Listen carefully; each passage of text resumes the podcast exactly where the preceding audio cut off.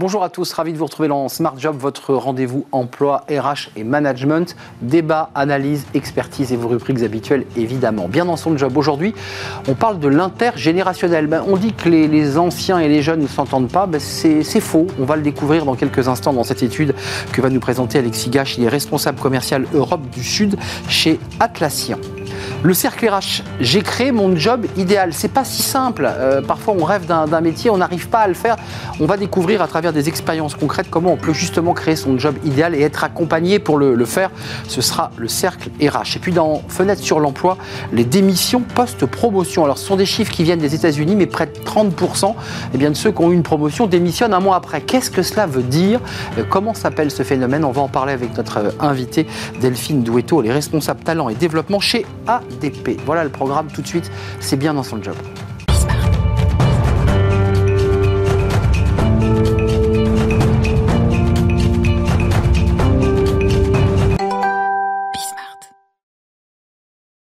Bien dans son job, on parle de l'intergénérationnel. Alors, ça fait écho peut-être au, débat sur les retraites. On ne va pas parler des retraites, mais c'est l'intergénérationnel, les seniors, la manière d'intégrer des seniors dans l'entreprise.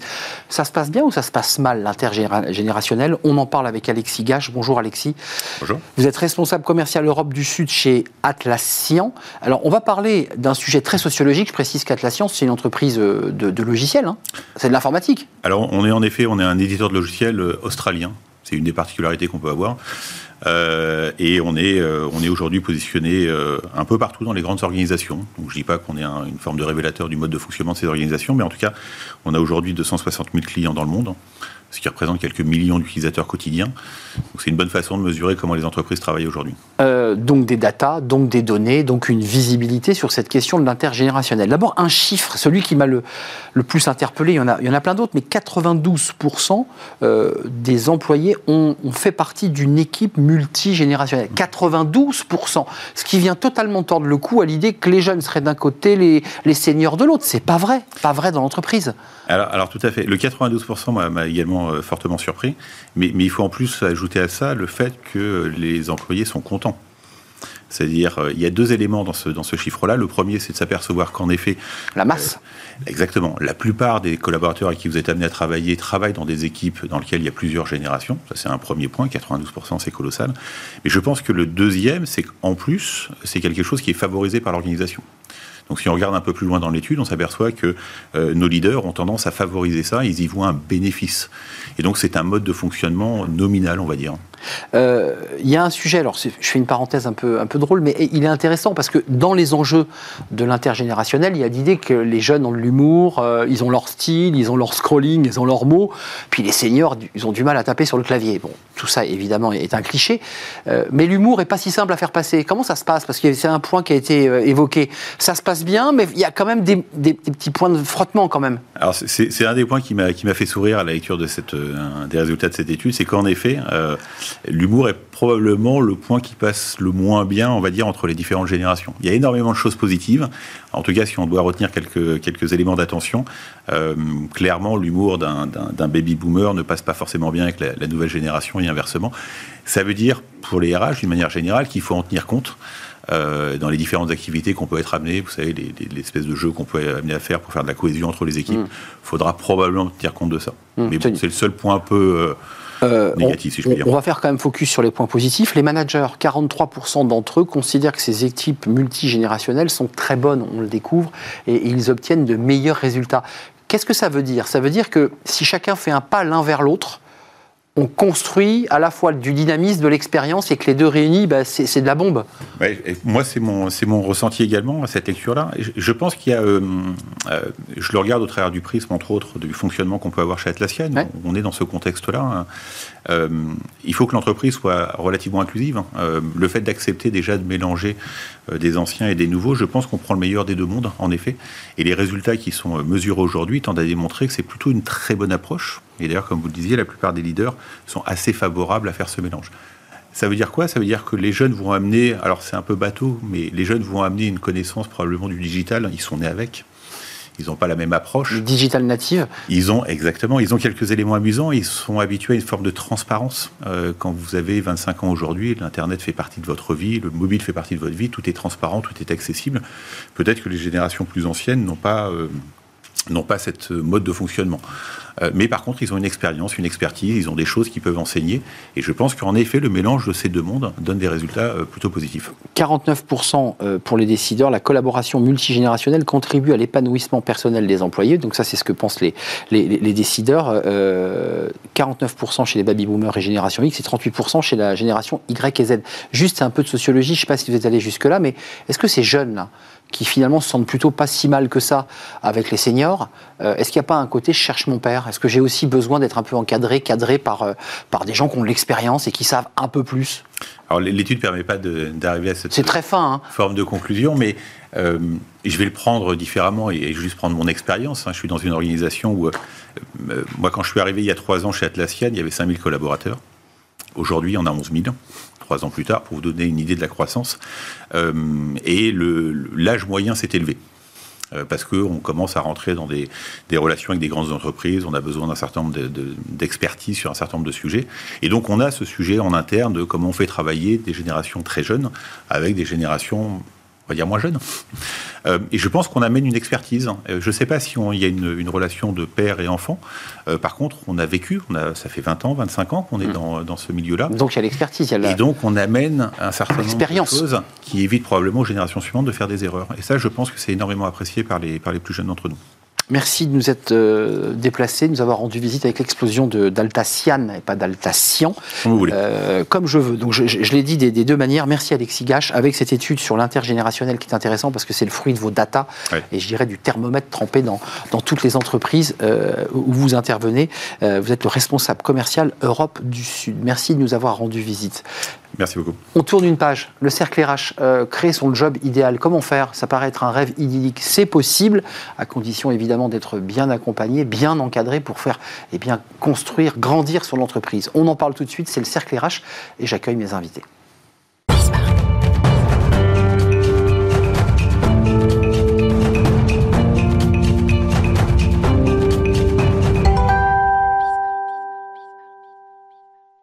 Le cercle RH, comment créer son job idéal? Alors ça fait rêver évidemment comme thème d'émission, on se dit mais qu'est-ce que c'est formidable de créer son job idéal?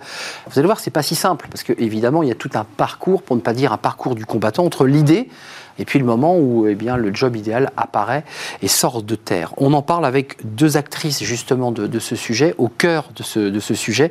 D'abord Audrey Crépin, bonjour, euh, directrice générale adjointe de BGE Parif.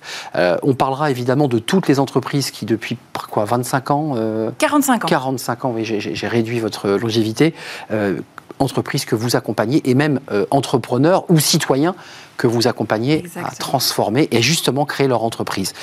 Et quelqu'un, justement, est avec nous et va nous raconter son expérience. Sophie euh, Burgarella, ravie de vous accueillir, euh, présidente d'Alphonse et Madeleine. Euh, c'est un traiteur engagé, bio et éco. Vous avez le label éco-responsable. Éco-responsable. label écotable, tout à fait. Je vous donne la parole à vous parce que c'est la promesse de l'émission. vous vous êtes accroché à l'idée, avant même de devenir entrepreneuse et avoir huit salariés et de déployer vos talents culinaires, vous, étiez, vous aviez en tête de faire cela. Je suis une grande passionnée de cuisine depuis très longtemps. Ça vient un peu de la famille. C'est-à-dire qu'en fait, on avait euh, une famille autour euh, de. On se retrouvait en famille autour de, la table. De la table, exactement. Autour d'Alphonse et de Madeleine, vos grands-parents. Exact, tout à fait. Et, euh, et, donc j'ai été passionnée de cuisine pendant très longtemps. Alors moi j'ai un cursus d'expertise comptable, bah oui. finance d'entreprise, une expérience de 15 ans. et ma passion a pris le dessus et j'ai eu envie de me lancer. Et vous faites partie de ceux qu'on entend parfois dans les dîners en ville. J'en ai ras le bol, je vais quitter mon métier d'avocat pour euh, faire le restaurant, ouvrir. Vous, vous avez mené à bout parce que, et il faut quand même le préciser, une fois qu'on a cette idée et qu'on se dit je vais y arriver, bah là, c'est là où vous intervenez. Exactement, c'est là où on intervient. Euh, c'est extrêmement important de se faire accompagner, de se faire former quand on a un projet de création d'entreprise. Aujourd'hui, on a à peu près seulement un tiers euh, des entrepreneurs qui se, qui se font accompagner. Et l'entrepreneuriat accompagné a trois fois plus de chances de réussite que quelqu'un qui se lancerait seul. C'est un des premiers écueils hein, dans l'entrepreneuriat, c'est la solitude. Donc c'est très important. Et puis quand on se lance, on a une envie, une idée, un projet, on a quelque chose, tiens, j'ai envie de faire ça, on pense au cœur de métier puis on ne pense pas nécessairement à tout ce que ça recoupe d'être chef d'entreprise. Mais euh, Sophie, je voulais vous poser la question, parce que vous aviez ce cœur, vous, cette espèce de passion qui vous a tenaillé. Qu'est-ce que vous aviez oublié en cours de route? La passion, vous l'aviez. Vous saviez à peu près où vous alliez. Qu'est-ce qui vous manquait? Qu'est-ce que vous ne saviez pas? Vous étiez expert, comptable. C'est important euh, en fait de se faire accompagner. Ça permet en fait d'avoir, euh, de, garder une clairvoyance en fait sur ses compétences. Euh, il y a des choses que j'avais très bien faire, toute la partie on va dire juridique, financière bien entendu. Bah oui. gestion de projet bien entendu. Le business plan comme on dit. Exactement, exactement. Et puis il y avait toute cette partie en fait marketing commercial qui n'était pas du tout, du tout dans mon scope. Mm. Et grâce à la BGE en fait, j'ai été accompagnée par un conseiller qui m'a reçu une fois par mois euh, sur ces. Euh, Sophie, comment vous poussez la porte? Parce que bon, on comprend bien que le lien s'est fait, vous êtes invité, donc quelque part tout est beau, mais comment, comment vous avez eu accès? Qui vous a dit, tiens, mais va, donc pousser la porte de, BGE C'est très simple, c'est le Pôle emploi. Euh, le Pôle emploi m'a tout simplement dit bah, écoutez, vous avez une idée de projet, allez-y. Il existe des couveuses d'entreprise, dont la BGE, pareil. Et le premier pas, euh, moi, je, tiens à le souligner, c'est qu'en fait, on a un projet et quand on arrive à la BGE, on a une candidature. On doit déposer sa candidature. Euh, et puis, bah, on est reçu pour la couveuse. Pour la couveuse. Pour la couveuse. Voilà. On est... Vous avez été couvée, vous, Sophie Oui, tout à fait. D'accord. Et alors, il faut être accepté. Et en fait, c'est là où vous avez un premier acteur qui bah croit en vous et en votre projet. Et là, vous dites, allez, go, on y va. Et excusez-moi, ça vous permet aussi de mettre sur une feuille noir sur blanc et d'éclaircir précisément ce que vous voulez faire. Ça vous met aussi à distance du projet. Donc, je ne sais pas, il y a un côté un peu psychologique. Exactement, c'est fait pour ça. C'est essentiel. Pour arriver à prioriser, parce que ah souvent, c'est une des premières questions. Je veux tout faire. Et il y a une méthode, il y a des choses à faire il y a des outils, il y a cette possibilité de se confronter à quelqu'un qui va faire un effet miroir, c'est-à-dire j'ai un ping-pong que je vais pouvoir faire et dans ces cas-là, voilà, ça va permettre de prendre du recul, de voir là où je vais, là où je peux me tromper, là où je réajuste euh, et comment je fais pour y arriver? Vous êtes au cœur de ce qu'on appelle l'entrepreneuriat, qui est au cœur d'ailleurs de l'esprit de Bismart. Euh, ceux que vous rencontrez et vos équipes, on entend bien que ce sont des conseillers, vous ne recevez pas évidemment tous les, tous les dossiers, euh, vous, mais c'est quoi les profils, c'est quoi les personnes qui viennent et qui s'engagent? J'ai le sentiment qu'être entrepreneur, c'est pas rien quand même. Il y a, il y a un état d'esprit, il y a une forme de pugnacité. Est-ce qu'il y a de ça dans ceux que vous croisez? Il y a de ça. En fait, les situations sont extrêmement variées. Nous, vraiment, notre spécificité chez BGE, c'est justement de démocratiser l'accès à l'entrepreneuriat. Et notre expérience de 45 ans nous montre qu'il n'y a pas de déterminisme social dans l'entrepreneuriat. C'est clair. On ne réussira pas mieux ou moins bien si on a fait des études. Mais il y a une typologie de caractère il y a quand même? souvent, alors on a un bilan de compétences entrepreneuriales. Il n'y a pas une typologie de caractère. En revanche, il y a des compétences à avoir. Et au-delà de ça, on vérifie beaucoup, on travaille beaucoup sur l'adéquation entre la personne et son projet et son envie. On va pousser son envie pour voir si elle a C'est très hein, motivation. Alors, on n'est pas, on n'est pas psy, mais il y a une forme de coaching un peu dans le dans le métier. Et effectivement, il y a alors avec des outils hein, très précis, très méthodiques, et qui permettent de dire, bah là-dessus, là, il y a, on sait que c'est là-dessus, il n'y a pas de souci, c'est pas la peine de vous pousser, vous irez. Mais Sophie, ça encore une fois, votre, c'est intéressant, vous venez du, privé, comme on dit, d'expertise comptable, je un bureau, un ordinateur, vous avez des clients. Ça a matché quand vous avez, d'abord, vous avez rempli ce dossier pour euh, être couvé, et puis ensuite, il faut que ça matche. Est-ce qu'on vous a dit, bah ouais, il n'y a pas photo, vous avez entièrement raison, c'est foncez Qu'est-ce qu'on vous a dit? Ou attention, soyez prudente euh, je, pense que, enfin, je reviens sur le sujet de la clairvoyance, c'est-à-dire qu'en fait, vous avez un projet et il y a euh, bah, des pistes à prendre ou à pas prendre. vous savez où est-ce que vous êtes bon, vous savez où est-ce que vous n'êtes pas bon, et là, en fait, on vous aiguille. Voilà, on vous accompagne. Mais je, veux dire par là que si un conseiller vous avait dit, écoutez Sophie, repartez donc dans l'expertise comptable, est-ce que ça vous aurait euh, immunisé ou vous, auriez continué votre projet? Est-ce qu'il y avait cette espèce de volonté farouche bah, je pense qu'en fait, il y a la volonté et cette envie de faire. Après, en effet, il faut que ça se concrétise et il faut des choses concrètes sur, euh, sur la, possibilité en fait, de réussir au plan. Il faut des clients, excusez-moi. Enfin, il faut... Tout à fait, bah, c'est la, Non, mais je veux dire, c'est la clé de, l'affaire. Mais en euh, tout cas, juste, nous, jamais un de nos conseillers dira 100% vous pouvez y aller ou 100% bah vous ne pouvez pas y aller. Question. On n'est pas là pour C'est vous qui tissez, en fait. C'est vous, en fait. On va dire, on voit des points d'alerte ici, on voit une zone de risque ici, on voit des points forts ici, on voit des atouts Et vous repartez avec ça sous votre bras Et là, vous l'avez devant les yeux. Vous dites, bon, sur ce sujet-là, en marketing, je suis un peu faible. Comment vous compensez à ce moment-là C'est un échange. Hein, c'est ça. Un échange. Hein. Et alors, on compense, c'est-à-dire qu'en fait, une fois par mois, on a donc ce rendez-vous euh, avec notre conseiller. Et ensuite, on peut être formé par, euh, du coup, euh, les, propositions de mmh. formation que la BGE fait.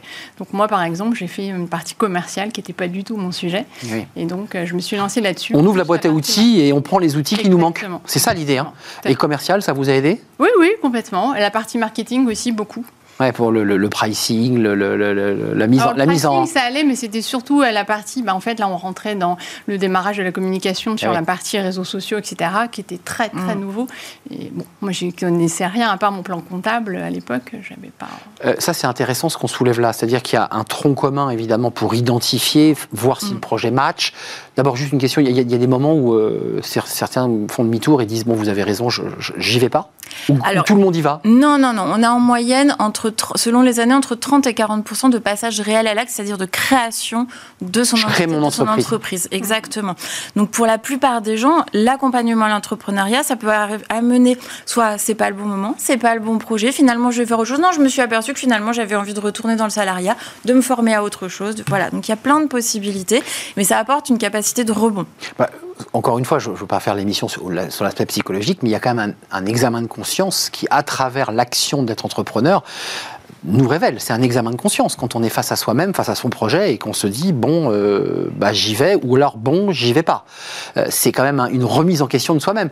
Vous avez douté ou vous avez jamais douté? Puisque je ah, posais. Si, on doute, mais vous savez, enfin moi ça va faire depuis 2015 que. Ouais, parce que ça y est, l'entreprise, elle, Alphonse et Madeleine. Tout à fait, et on doute tout le temps. Euh, on se pose toujours, et c'est important quand même de se remettre en question et de, et de, et de réaliser en fait le contexte, de savoir comment je dois aller, dans quelle direction je prends. Enfin, on se retrouve avec euh, Mais euh, vous regrettez ou vous regrettez pas? Ah non, pas du tout.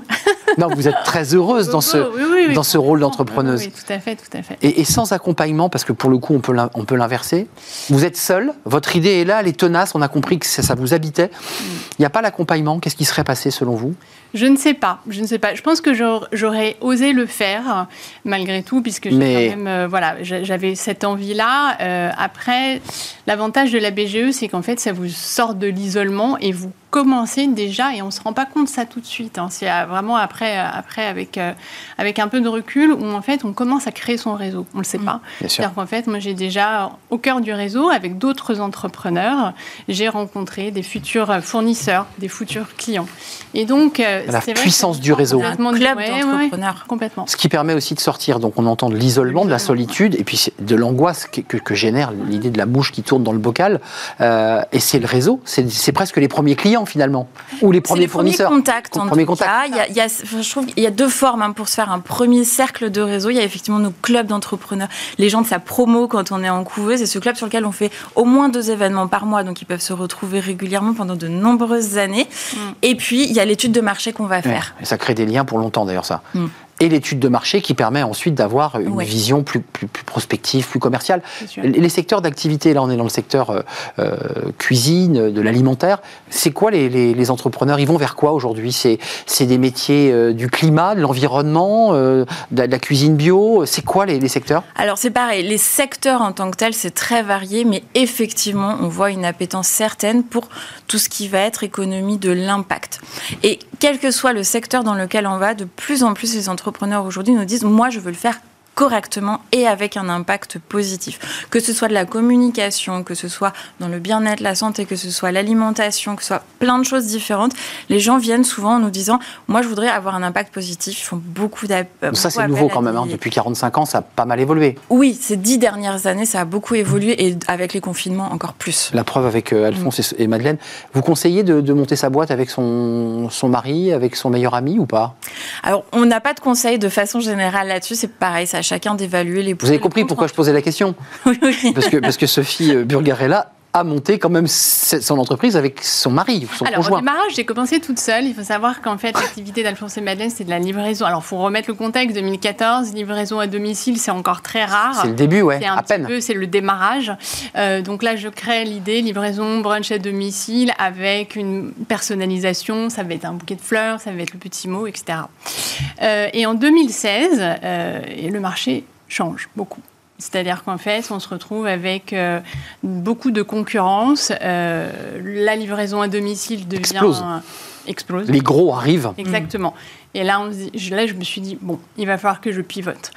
Et, euh, et mon compagnon, lui, me dit, écoute, on tente, je pense qu'il faut faire un pivotage, il faut pivoter vers les entreprises. Et en fait, ça c'est un peu... Donc alors- service traiteur aux entreprises. Exactement, Hmm. exactement. Et euh, ça s'est aussi dessiné parce que j'avais des clients particuliers qui m'ont qui m'avaient demandé à l'époque en fait de, Ah, de- de faire Pour leur entreprise. voilà, pour leur propre entreprise.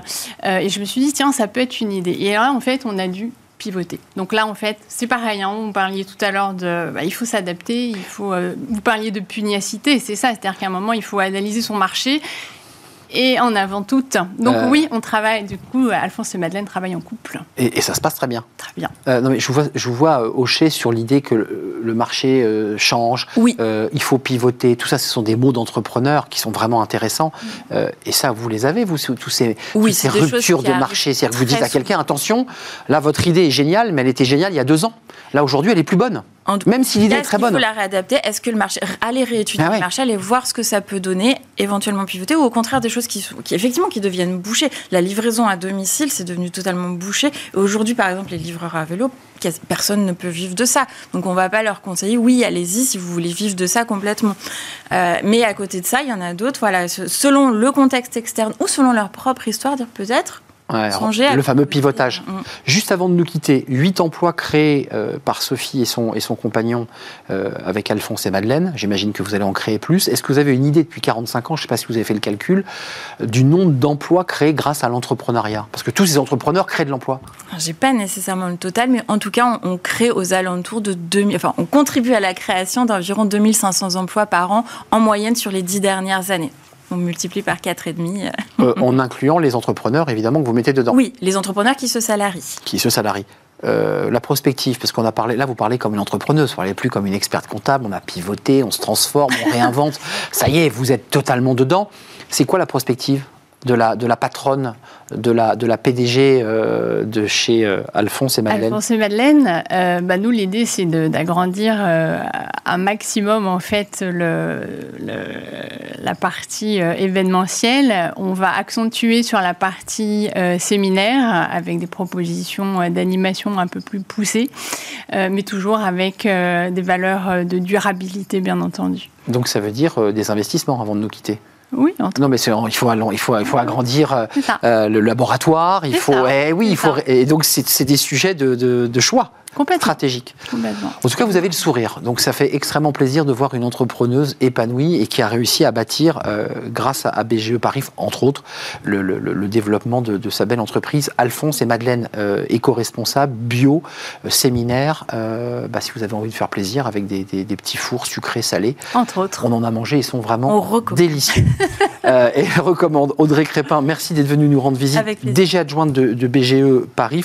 Je voulais faire un petit clin d'œil à Danielle Desguet parce qu'elle est au cœur de cette aventure, elle aussi entrepreneuriale.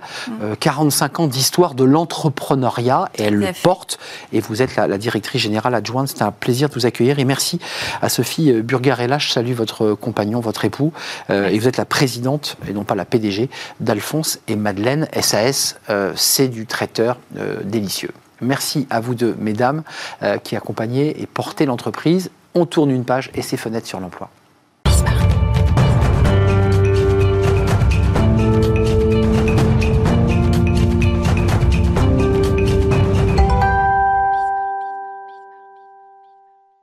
Fenêtre sur l'emploi, ce phénomène, on n'en a pas encore parlé dans l'émission Smart Job, il est assez incroyable. Les, les démissions post-promotion. Alors, on- parfois on démissionne parce qu'on s'est disputé lors d'une négo, on n'est pas content, on s'en va. Là, c'est on, on- on a une promotion, mais non, on claque la porte. Et on en parle avec euh, Delphine Douetto. Bonjour Delphine. Bonjour. Ravi de vous accueillir. Vous êtes responsable talent développement chez ADP. Un mot sur ADP, entreprise de la tech, pour le résumer. C'est Automatic Data Processing. On est leader et pionnier en matière de gestion du capital humain. Et on va intervenir dans plus de 140 pays avec un million de clients. On a dépassé le 1 million de clients. Alors, euh, on, on s'appuie sur une étude qui est absolument incroyable, puisqu'en fait, Oui. elle est tirée de votre étude. Euh, 20 alors, aux États-Unis, en tout cas, 29% de ceux qui ont eu une promotion ont claqué la porte un mois après. C'est une, Oui. c'est une moyenne, évidemment. Comment vous expliquez ce phénomène? Qu'est-ce qui se passe? Alors oui, c'est euh, assez, incroyable. Donc c'est effectivement notre institut de recherche ADP qui réalise régulièrement des études. Cette dernière qui est sortie à la fin, euh, du mois de décembre nous annonce que 29% euh, des, des salariés promus sont partis. Pourquoi? Il y a plusieurs raisons possibles. La première raison, c'est que finalement, ils ont attendu la promotion. Et puis ils vont s'en servir de tremplin, de pouvoir de négociation avec une autre entreprise. Avec le titre et le salaire et, Exactement. Et donc ils vont partir. Ça, c'est une possibilité. Ce qu'on voit aussi, malheureusement, c'est que finalement, on, peut, on, considère que, comme il est en interne, il connaît l'entreprise, on lui donne la promotion et on ne l'accompagne pas. Et avec son lot de promotion, il y a le stress, il y a l'augmentation des responsabilités, et le salarié explose en vol et décide de partir. Hmm. Et puis parfois, quand même, aussi dans les entreprises, on a promis, on a promis, on a promis, et puis rien n'arrive. Et puis à un moment donné, on se dit, mais euh, ben, je vais finir par le perdre, et donc on va lui donner cette promotion pour essayer de le garder. Et c'est trop tard, en fait. Il a déjà. Euh, ouais, il est déjà parti. Il est déjà, en fait, dans sa tête parti. Et je crois qu'on pense trop souvent que la promotion. Pour sauver le salarié. Fidélisation. Ouais. Exactement. Exact. Mais la fidélisation, elle commence euh, bien avant, en fait, la promotion. Et le processus de départ, comme vous le dites, finalement, c'est une sorte de, de réseau souterrain euh, que vit le salarié sans le verbaliser. Et que quoi qu'il arrive, même si on lui met une, un petit cadeau sous le nez, en fait, il, il, il, il est déjà parti. Exactement. Dans la courbe du changement, en fait, il a déjà. Phénomène très anglo-saxon vous, évidemment, vous êtes une entreprise internationale, mais enfin, vous êtes aussi euh, implanté en France, ici chez nous. Euh, c'est un phénomène français aussi, ça? C'est aussi un phénomène qu'on voit en France, clairement. Ouais, clairement. Comment vous faites, vous, vous qui vous occupez justement des, des talents, ah. des RH, mmh. euh, et, et, et, dont c'est la mission Comment vous faites pour... On a des signaux faibles, on arrive à détecter Alors, un collaborateur dont vous dites attention, lui, euh, on va le perdre? Oui, c'est une bonne, c'est une bonne remarque. Le, vraiment, pour moi, le détecteur, c'est le manager de proximité. C'est lui qui, par la proximité qu'il a avec son collaborateur, qui doit sentir les signes. Et c'est d'ailleurs parfois comme ça, comme, comme il les sent, il va vite lui donner la promotion en embêtant les RH en disant c'est maintenant qu'il faut lui donner et c'est déjà trop tard. Donc on va euh, éduquer, entre guillemets, former nos managers à ce qu'ils deviennent plus proches, à ce qu'ils soient beaucoup plus proches de leurs collaborateurs. Par exemple, moi j'aime bien dire aux managers, tu dois demander à ton collaborateur régulièrement qu'est-ce que tu peux faire pour le garder et pas attendre le moment où il va te dire. Delphine, vous, vous, posez la question comme ça On Mais peut la poser comme ça Bien sûr. Qu'est-ce que tu as Qu'est-ce que tu attends nous de l'entreprise, de moi Moi, moi manager, qu'est-ce que je peux faire pour que tu restes Exactement. Mais oui. Et, oui, et là, qu'est-ce euh... que je peux mettre en, en, en, marche pour toi, pour te garder Mais ça, c'est quoi? C'est des outils qui vous remontent ensuite par l'ensemble des managers et qui vous disent, j'imagine, par retour, par mail, euh, j'ai eu ça comme retour, je pense que ça coince à cet endroit? Parce qu'en fait, ça peut c'est d'abord entre manager et collaborateur que la relation doit se faire. On a pour ça mis en place une approche qui va permettre régulièrement d'interroger les collaborateurs. Et ensuite, oui, c'est un devoir d'alerte quelque part du manager de dire au RH attention, là on a telle ou telle difficulté. Mais surtout, moi je vois l'avantage d'identifier les leviers de motivation des collaborateurs. Parce que prenez un top performer à qui on va dire bah, attends, toi tu es top performer, je vais, te, je vais te proposer une promotion, tu vas devenir manager. Mais est-ce que c'est ça dont il a envie? Hmm. Peut-être qu'il a besoin d'une prime, peut-être qu'il a juste besoin qu'on le reconnaisse. Donc il faut d'abord écouter ce qu'attend ce qu'attend l'autre pour s'adapter. Oui, manager, c'est d'ailleurs on le voit bien en ce moment, le manager c'est pas c'est pas la promotion du siècle pour beaucoup. Hein. Je, ne sais pas vous comment vous le vivez comme DRH, mais clair. On vous clair. dit bah non, pas trop envie d'avoir ces responsabilités. Ça vous le ressentez ah, aussi mais Oui, bien sûr, parce que des responsabilités avec, et donc parce qu'on se met, on s'expose et on se met en risque. Et d'ailleurs c'est peut-être ce qu'on peut tirer comme conclusion aussi de, cette, de ce chiffre, c'est d'accompagner nos managers qu'on va promouvoir. Et leur donner les bonnes clés et pour pouvoir poser les bonnes questions. Exactement. Transformer les managers en Socrate, quoi. Par Faire exemple. accoucher les âmes. Ah, ben ça. ah, ah, poser la bonne question. Ça, oui. C'est un oui. art. Oui, et puis, je voudrais dire aussi que euh, c'est vrai que parfois on est euh, bah, sous le fait de l'entreprise, enfin de, du collaborateur qui s'en va. Et donc, un des moyens, c'est de faire des viviers aussi de candidats, exact. de préparer par Anticiper. Euh, poste de manager euh, les potentiels remplaçants. Merci Delphine Douetto d'être venue nous rendre visite et nous éclairer sur ce sujet dont on n'avait jamais parlé sur le plateau de, de, Smart Job. Responsable talent et développement chez ADP, merci à vous. Merci. Merci à vous qui nous suivez régulièrement et qui réagissez. Merci à toute l'équipe, Romain à la réalisation, Thibault au son. Et merci à l'équipe de programmation, Nicolas Juchat et Alexis Mathieu. Merci à vous, merci pour votre fidélité. Et je vous dis à très bientôt. Bye bye.